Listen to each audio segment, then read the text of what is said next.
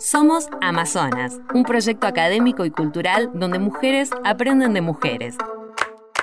Queremos inspirar liderazgos transformadores y colectivos, y para eso organizamos el primer Congreso Argentino de Mujeres Líderes en Rosario, Argentina. Después la seguimos en la radio, y estas fueron algunas de las mujeres líderes que nos compartieron su experiencia de vida. Y la amazona de viernes, en este caso es Raquel Tiziani Rachel Tibera. ¡Hola! ¡La paz! Médica clínica con formación en sexología, integrante de la campaña nacional por el aborto legal, seguro y gratuito y una de las titulares de la cátedra del aborto de la Bueno, Facultad de. Medicina. Basta con la Bienvenida, ¿cómo estás? Hola, ¿qué tal? Buen día. Bien. Bueno, que eh, en nuestra Amazonas ya es Amazona desde hace un montón de tiempo, porque Sí, hace un montón de empezó tiempo con que está- nosotros, Claro, Rachel. que está con nosotros. Bueno, ¿cómo, cómo estás? Bien, bien, bien. Bien. Acá. Después de un montón de tiempo volví a la radio. Vamos todavía. estoy un poquito mm, como rara. Bueno, no importa, pero ya te vas a aflojar, que es fácil. Por aparte, se afloja rápido, Rachel. Bueno, sos una de las titulares de la materia electiva El aborto como un problema de salud pública en la Facultad de Medicina, eh, que es sin lugar a dudas una, una de las materias más, eh, más rupturistas que tiene la, la universidad en este, en este caso. ¿Cómo se logró esa conquista, digamos, con vos y un grupo más en la, en la cabeza liderando ¿no? ese, ese espacio de transformación? Eh, ¿Cómo se logró esa conquista? Sí, en realidad, bueno, eh, yo eh, entiendo, digamos, eh, digamos, de alguna forma esto fue un proyecto este, absolutamente colectivo y horizontal, digamos.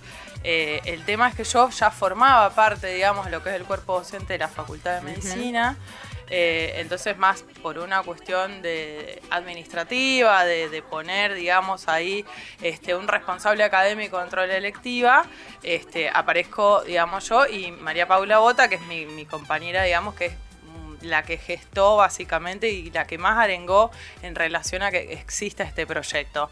Este proyecto aparece en el 2017 eh, por lo menos se aprueba ahí, digamos, antes del debate, por eso fue también, este, de alguna forma, impulsando la, la- la salida, o por lo menos el debate social en Claro. relación a la necesidad de tomar y empezar a entender el aborto como un problema de salud, un problema de derecho y un problema de justicia social. Fue muy fuerte, la verdad, desde el punto de vista corporal, se podría decir, o sea, cómo pusimos el cuerpo en ese momento, eh, sobre todo a nivel de, lo- de los medios de comunicación, las presiones que tuvimos que, que sostener, digamos, dentro de lo que fue la facultad, eh, donde, digamos, eh, es un tema que históricamente fue tabú, digamos, no, no se trabajaba dentro de la facultad de medicina en las materias tradicionales como algo verdaderamente, digamos, como un problema de salud, sino tratando simplemente las complicaciones de aborto que suceden o, o por las que consultan las mujeres en las guardias o en los servicios de ginecología. Exacto. Esa era, digamos, la, la mirada y por el otro lado el, el punitivismo, ¿no? En relación a que, bueno,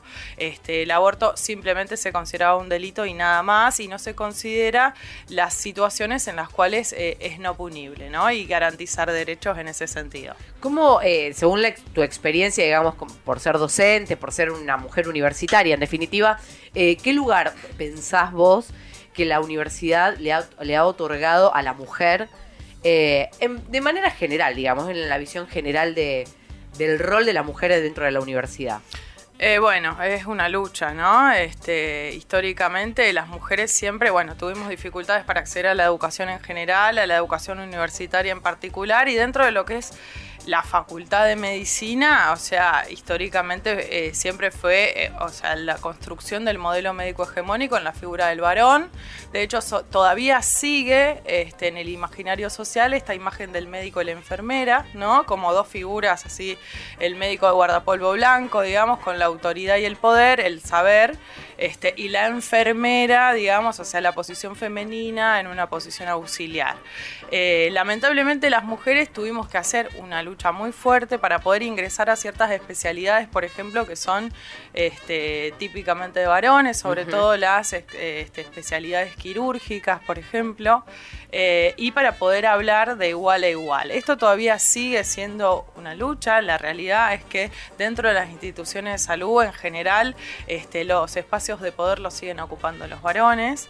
Eh, y bueno, quienes trabajamos sobre todo en lo que es salud sexual, Em, seguimos, digamos, transitando la periferia. Nosotros, o sea, la periferia de los currículums y la periferia dentro de lo que es eh, el espacio, la visibilidad de estos espacios de consulta dentro de los efectores de salud. Esto también es así. Es como es un tema, bueno, que siempre queda relegado, incluso, por ejemplo, eh, nosotros en relación a lo que fue el debate o, o las campañas políticas, ¿no? En esta última, en este último año, en relación a salud sexual. Bueno, Sí, este, el debate por el aborto, bueno, no, no fue, no salió, pero bueno, no es un tema que ahora se pueda estar. ahora hay que pensar otras cosas. Ahora hay que pensar en el hambre, en la pobreza, en resolver la situación económica. Y siempre, históricamente, las mujeres, exactamente, la problemática eh, de género de mujeres, eh, identidades eh, feminizadas y otra, y lo que es la comunidad LGBTI, queda relegado siempre para un, para un segundo momento, para otro momento.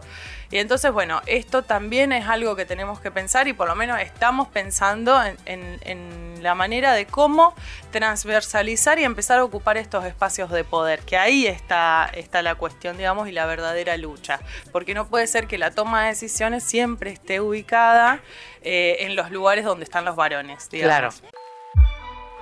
El liderazgo no es el éxito individual, no lo alcanzamos solas. El verdadero liderazgo se gesta en una vivencia colectiva y transforma la sociedad. Tenemos más historias y herramientas de liderazgo para compartir con vos. Búscanos en Instagram, arroba Amazonas Academia de Mujeres y sumate a nuestra comunidad. Bien, eh, hablemos un poco de sexo. Eh, ¿Cómo notas, notas el cambio? Tu tema, Rey. Eh, sí. ¿Notas algún cambio en las mujeres con respecto a su sexualidad? En, digamos, eh, en todas, digamos, en todos los géneros, ¿no? No solamente las mujeres. ¿Cómo se transforma esa sexualidad? ¿Sigue habiendo tabú? ¿Cómo lo ves? ¿Cómo trabajas vos en el consultorio, digamos? ¿Cómo, ¿Qué ves vos en eso? En la diaria, digamos. Eh, y es bastante variable, eh, variable en relación a la edad de las mujeres. O sea, la edad es un factor determinante en el sentido de, bueno, dependiendo a qué generación uno pertenezca de alguna forma, es lo que ha podido construir o deconstruir en relación a, la, a, lo que fueron los mandatos sociales con que nos, nos criamos, digamos. Em, en este momento, si bien, digamos, o sea, justamente por eso hay una gran diversidad en relación a esta, esta posición, eh, este, sobre todo de, la autonomía y de lo que es la construcción de la propia sexualidad, de la propia identidad, como un camino personal y que tiene que ser, digamos, eh, lo más libre posible. ¿sí? Esto sucede en las nuevas generaciones y justamente yo entiendo que no es casualidad que surgió la marea verde, por ejemplo, el año pasado y esa marea verde está llena de pibas. Eh, Luciana Pecker habla de la revolución de las hijas, ¿no? Ahí hay un posicionamiento que tiene que ver con eh, pensar el cuerpo como un espacio propio, como un territorio este, de disputa también en relación a lo que es el discurso social del deber ser, del poder disfrutar o no de la sexualidad y cómo nos posicionamos frente a eso. Eh, las mujeres estamos y, somos de alguna forma pioneras en este sentido, ¿no? El feminismo viene justamente a, poder repensar todas estas construcciones, todas estas eh, mandatos y formas de relacionarnos sexoafectivamente con otras personas, sobre todo en las relaciones heterosexuales, que ahí, digamos, es el lugar donde todavía sigue. Falta, claro. Eh, sigue exactamente el patriarcado jugando un, un peso muy fuerte en la desigualdad en el momento de poder eh, relacionarse igual a igual y sobre todo en el acceso y el derecho al placer, ¿no? Que es lo Como que... aparece el tabú, digamos, a la hora de disfrutar la sexualidad con un otro, digamos, me pinta estar con otro. Igual hay un cambio, digo, con las nuevas generaciones. Sí, total. Con respecto a esta postura. Total, totalmente, totalmente. Es, es fantástico. Sí. Las de 30 todavía pensás que... Eh, ¿qué, ¿Cuál? Sí, hay... 30 Sí, ya, está complicada. Todavía estamos atravesadas, somos hijas del patriarcado también, ¿no? Bueno, muy bien. Eh, queríamos preguntarte para cerrar, eh, ¿cuál es tu visión del liderazgo? Mi visión del liderazgo. Bueno, eh, yo, lo, yo lo entiendo al liderazgo como, como una como una posición, eh, o sea, lo entiendo en, en función de la democracia, ¿no? Esta cuestión de poder habilitar o tener quizás ciertas habilidades este, para poder habilitar el poder popular, si se quiere, el poder del otro, el poder colectivo. O sea, no, no lo entiendo como una situación eh, despótica, ¿no? O sea, me parece que es justamente lo contrario eh, de, la, de la toma del poder. La toma del poder debe ser colectiva y el líder, o la líder en este caso, eh, simplemente lo que hace es poder habilitar ciertas estrategias de construcción colectiva. No Bueno. entiendo nada en la individualidad, digamos. Claro. Bueno, hay veces que, digamos, eh, eh, en el manejo de grupos es difícil, ¿no? A veces que entiendo que, que muchas veces uno tiene que ser determinante frente a determinados temas cuando no se terminan de, de decidir colectivamente. Eso también se discutió acá mu- mucho con otras mujeres, digamos, que manejan equipos y que decían, bueno, sí, a mí me, me interesa democratizar el, el espacio, pero a veces una tiene que como que decidir, básicamente. No te convierte en autoritaria, pero sí toma, como tomar la posta, ¿no? Eh, por supuesto, por supuesto, pero el objetivo básicamente es el de lograr un consenso, ¿no? El, el de que la construcción sea colectiva y se, y se enriquezca en la diversidad. Bien, eh, Rachel, gracias por haber venido.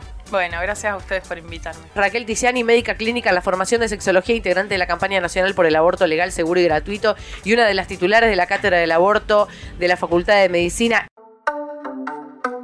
Amazonas es la primera academia argentina de mujeres líderes.